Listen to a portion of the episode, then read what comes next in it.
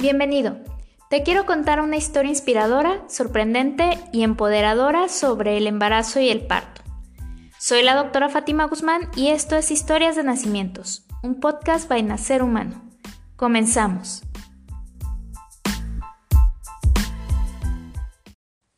El mayor miedo de cualquier mujer que planifica un parto vaginal después de cesárea es que pueda llegar a ocurrirle una ruptura del útero o una dehiscencia de la cicatriz quirúrgica de la cesárea previa.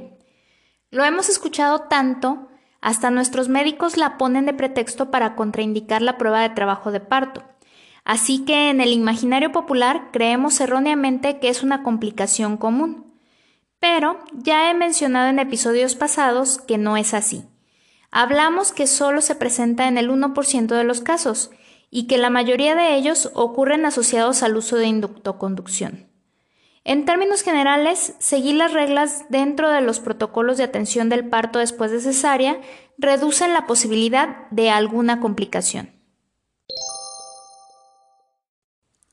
Estas reglas también son sencillas. La primera de ellas es el tipo de incisión uterina que de preferencia debe ser segmentario, es decir, transversa baja o tipo Kerr, o vertical baja tipo Beck. Esta última es poco empleada y no contraindica la prueba de trabajo de parto, pero actualmente la mayoría de las cesáreas son tipo Kerr. En sí, la única contraindicación sería tener una cesárea corporal o vertical sobre el cuerpo uterino, que, ojo, no tiene nada que ver con la cicatriz de la piel.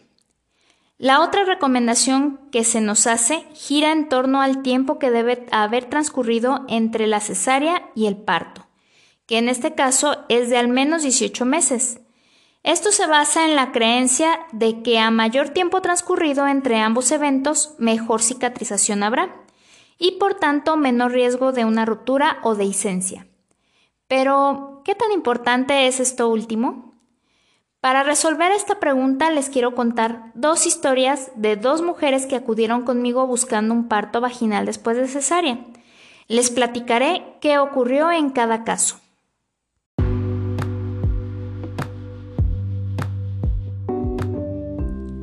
Primeramente les presentaré a Jessica. Ella no vivía en Guadalajara, sino en otra ciudad, a unas 5 horas. Sin embargo, su mamá vivía aquí, entonces ella, junto con su esposo Darío, habían decidido que en la semana 38 se iría con su mamá para que la ayudara a cuidar a su pequeña Renata de 5 añitos en esas últimas semanas. E igualmente, posterior al nacimiento de Sofía, podría ser ayudada por su mamá más fácilmente. Entonces la conocí a la mitad del embarazo. Me platicó sus planes y después de revisar sus estudios, checarla a ella y a su bebé que gozaban de perfecta salud, le di luz verde para que siguiera su control prenatal en su ciudad y volviéramos a vernos en la semana 38, en cuanto se viniera a Guadalajara para ya quedarse con su mamá. Además de estos detalles técnicos, ella me platicó su plan de parto. Estaba convencida de que la primera cesárea había sido muy apresurada. Después de que rompió la fuente, el médico la revisó y le dijo que debía ser cesárea pues se estaba quedando sin líquido. De momento, ella y Darío habían aceptado de inmediato como buenos padres primerizos preocupados por el bienestar de su bebé. Pero tiempo después se preguntarían si no había sido posible inducir las contracciones, darle la oportunidad de haber intentado el parto. En realidad, eso nunca lo sabremos, pero esta vez querían que fuera diferente. Quería al menos tener esa oportunidad de que si ella y la pequeña Sofía lo permitían, pudiera tener un parto. Por eso había elegido dos doctoras pro parto, tanto quien le llevaría el control en su ciudad como yo que le atendería el nacimiento de su bebé. Después de hablar sobre otros detalles técnicos y administrativos del parto, nos despedimos de momento.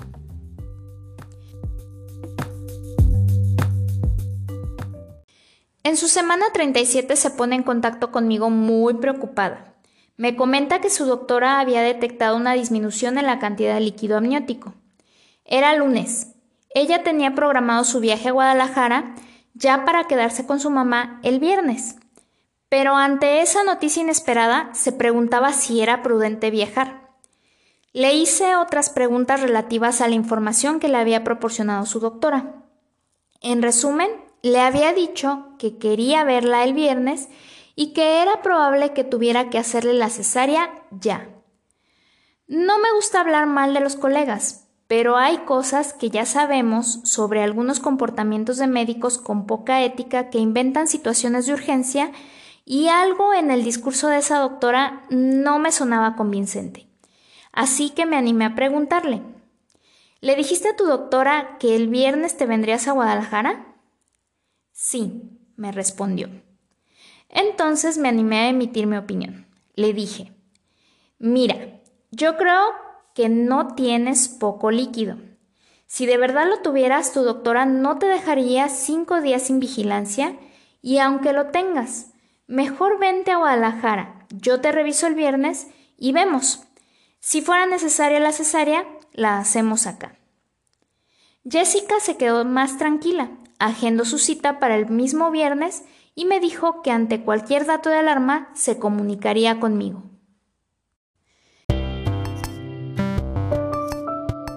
El viernes a mediodía se presentó en mi consultorio.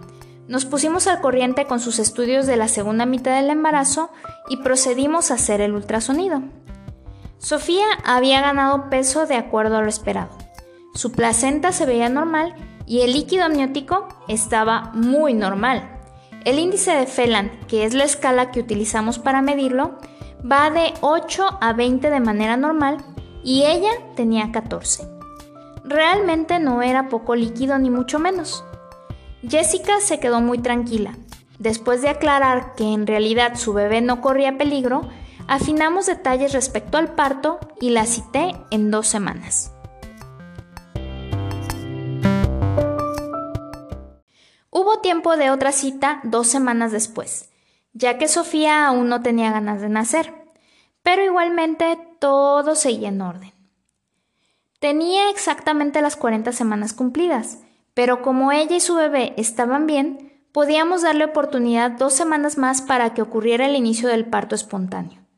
Pues como he mencionado, el aumento del riesgo de ruptura uterina que ocurre con el uso de inducto-conducción del parto es suficiente para que a mí, en lo personal, no me guste correrlo.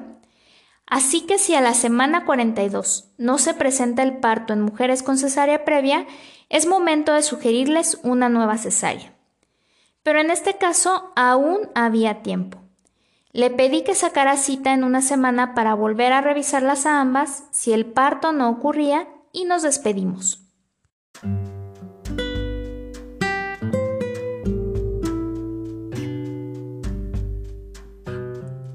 Sin embargo, unos cuatro días después se comunicó alrededor de las 11 de la noche. Se le acababa de romper la fuente. El líquido era claro, la bebé se movía con normalidad, pero no tenía contracciones, apenas leves cólicos ocasionales. Le comenté que podíamos esperar 12 a 24 horas para que su cuerpo iniciara con la labor de parto espontánea. Después de responder sus dudas, le recomendé ir a dormir tranquila. Si en la madrugada las contracciones la despertaban, entonces que comenzara a monitorearlas. Esperemos que inicies con el parto pronto, le dije. 12 horas después nos volvimos a comunicar. Me comentaba que tenía cólicos leves de menos de un minuto de duración y muy irregulares, aproximadamente cada 10 a 20 minutos. El líquido seguía saliendo claro, pero prefería que revisáramos si había algún progreso, alguna señal de que el parto ocurriría pronto así que la cité directamente en el hospital. Revisaríamos si había dilatación y checaríamos la salud de ambas. Lo primero que hice al llegar a la habitación donde Jessica me esperaba fue escuchar a Sofía. Su corazón latía con normalidad. Posteriormente le pedí que se acomodara para hacer una revisión vaginal. Se quitó el pañal que traía y noté que las cantidades de líquido eran muy abundantes. Jessica de inmediato me hizo la observación de que así le había estado saliendo durante toda la noche. Y eso que la doctora decía que me estaba quedando sin líquido. Imagínate si tuviera mucho. Me dijo en plan de broma y con mucha tranquilidad. pues a pesar de que tenía algunos cólicos, estos no eran tan molestos como para que se sintiera incómoda por el dolor. Tenía apenas un centímetro de dilatación. El cérvix estaba grueso y resistente. La cabeza de Sofía estaba aún muy alta en el canal de parto. En resumen, a pesar de que ese momento ya habían pasado casi 16 horas de la ruptura, parecía que podían pasar otras más sin tener un inicio claro del parto. Esto lo platicamos con Jessica, quien también estaba consciente de que si deseaba que fuera parto, tendría que ser espontáneo y eso podría tardar muchas horas, las suficientes para que Sofía pudiera presentar riesgo de infección o de quedarse ahora sí, ya con la fuente rota, sin líquido amniótico.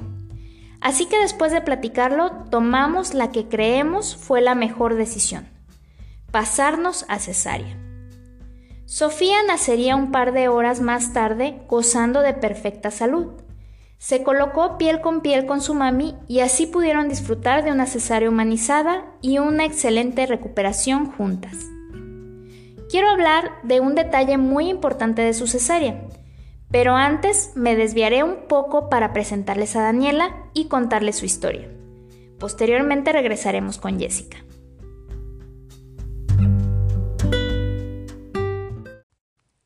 Daniela y su esposo Antonio cambiaron de ginecólogo cerca de la semana 30 del embarazo. Era su segundo bebé. El anterior había nacido en una cesárea programada. La causa, circular de cordón umbilical al cuello. Tiempo después, cuando se embarazaron nuevamente, habían estado investigando sobre parto vaginal después de cesárea y dentro de la búsqueda se toparon con la información de que la circular de cordón no es indicación de cesárea. Así que de inmediato su médico perdió toda credibilidad. Ya no estaban seguros de lo que éste les había comentado, que debido al poco tiempo con su cesárea anterior, este nuevo bebé debía nacer también por cesárea. Por eso me buscaban a mí. Sabían que yo atiendo parto vaginal después de cesárea y querían que evaluara su caso. Sin embargo, la opinión de su médico en esta ocasión no era tan errada. Su motivo para recomendar la cesárea era que el periodo comprendido entre el nacimiento de su hijo mayor y el que venía en camino era de solo 17 meses, menor a los 18 que se recomiendan como mínimo para una prueba de trabajo de parto.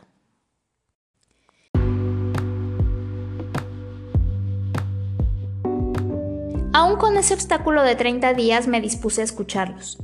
Daniela realmente quería intentar el parto, no se veía recuperándose de una cesárea con dos bebés menores de dos años, además de tener ese deseo real de poder experimentar un parto.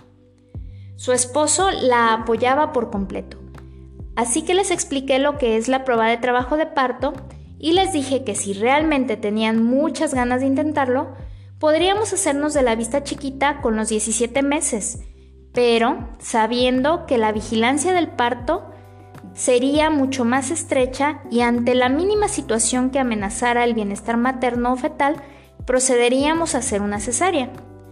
Tanto Daniela como Antonio aceptaron felices la condición. Ella estaba segura que podía hacerlo y él estaba tranquilo de saber que ante cualquier problema su esposa estaría en buenas manos para resolver la situación.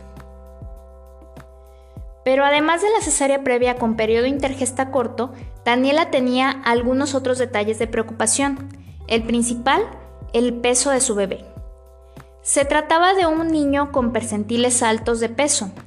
Debido a eso, ya le habían hecho la curva de tolerancia a la glucosa que había salido normal, pero la realizaron mucho antes de la semana 26, así que no era del todo confiable. Si al peso aumentado le sumamos la presencia de polidramnios, es decir, que tenía mucho líquido amniótico, las sospechas de una diabetes gestacional eran altas, pero al parecer no se podían corroborar con los estudios de glucosa que hasta la fecha le habían solicitado. Así que para anticiparnos a las complicaciones, decidí recomendarle que iniciara dieta y le di un medicamento que pudiera ayudar con la glucosa sin riesgo de hipoglucemia. En los meses siguientes seguíamos vigilando la evolución del embarazo. de tal manera que al llegar a la semana 38 el peso estimado era de 3 kilos 800 gramos y la cantidad de líquido ya era normal. Así que nuestro plan de prueba de trabajo de parto podría continuar así como lo planeamos, con vigilancia estrecha. Nos volveríamos a ver en la semana 40 si aún no nacía el bebé, pero unos días antes de eso empezó con trabajo de parto espontáneo.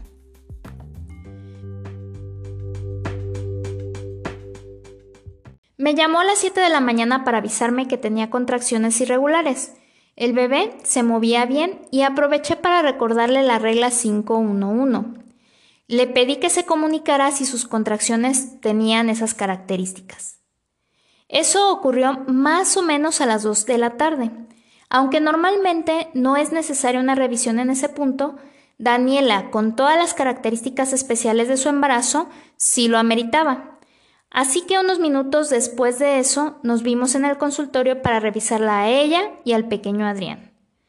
Ambos estaban perfectamente bien de salud en ese punto, pero apenas eran dos centímetros de dilatación. Hablé con ambos padres y estuvieron de acuerdo en ir a casa y regresar a revisión cuando las contracciones estuvieran cada 3 a 4 minutos.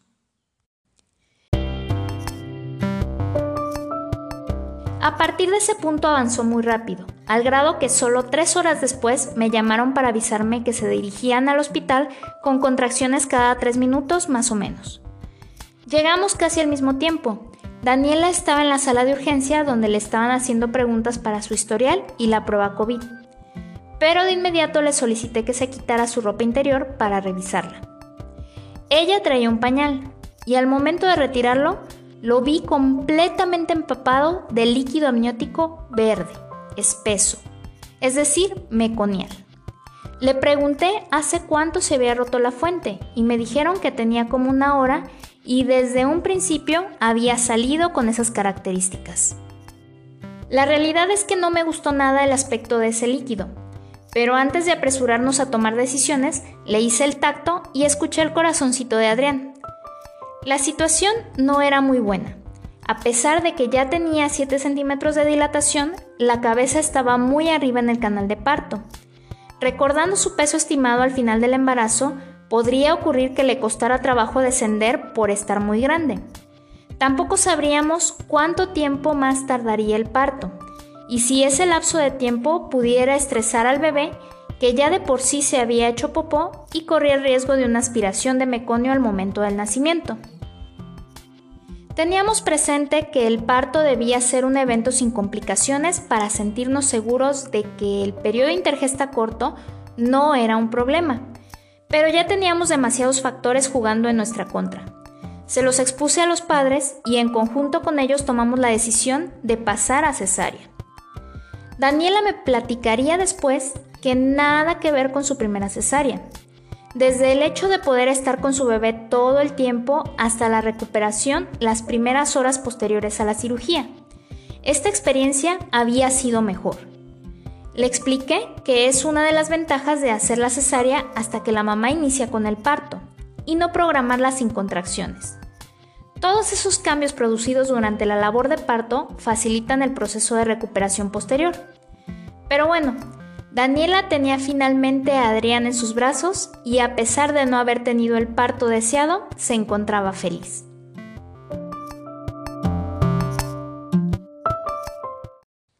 Después de escuchar estas historias, seguramente se preguntan, Doctora, ¿pero qué tiene que ver una con otra? ¿Por qué nos la cuenta en el mismo episodio? ¿Será acaso que como el título de este, en ambos casos hubo una ruptura uterina? Pues no. De hecho, hasta el momento no he visto ni una sola ruptura uterina asociada a parto después de cesárea en toda mi vida. Sigo las reglas, he tenido suerte, o ambas, porque incluso en el IMSS tampoco vi alguna. Esto para demostrarles que es más bien raro que se presenten. Pero bueno, el hecho de contarles sobre estos casos juntos es porque quiero hacer una comparación respecto al periodo intergesta.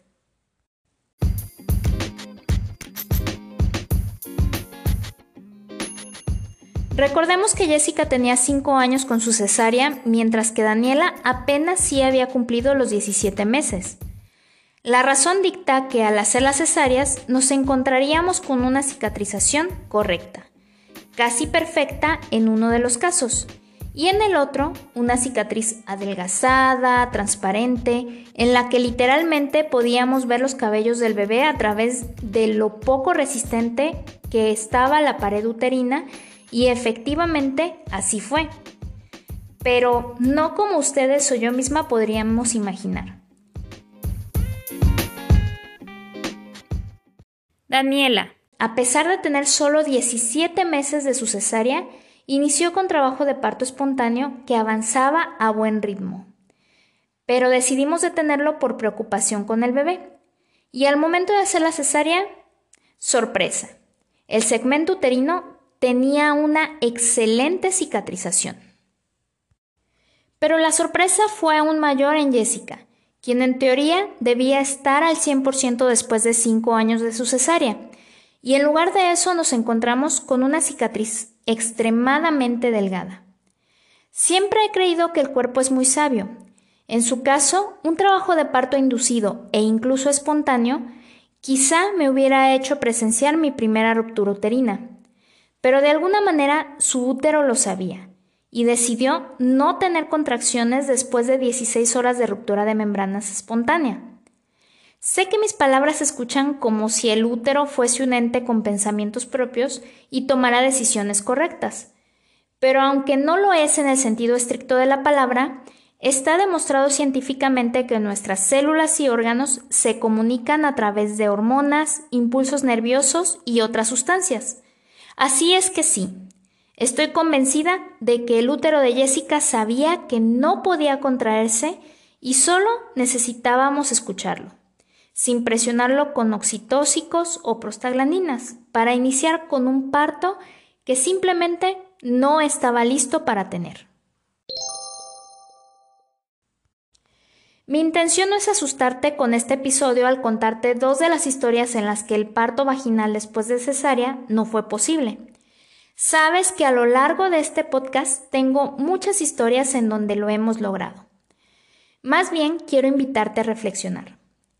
Las reglas generales del parto vaginal después de cesárea están escritas tras investigaciones exhaustivas en donde se generalizan los resultados.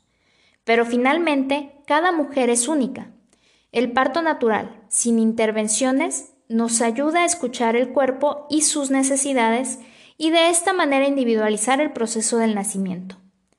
Rodéate de un equipo médico que te escuche y difícilmente vas a sentirte defraudada del resultado final, sea parto o sea cesárea, pero que sientas tuyo.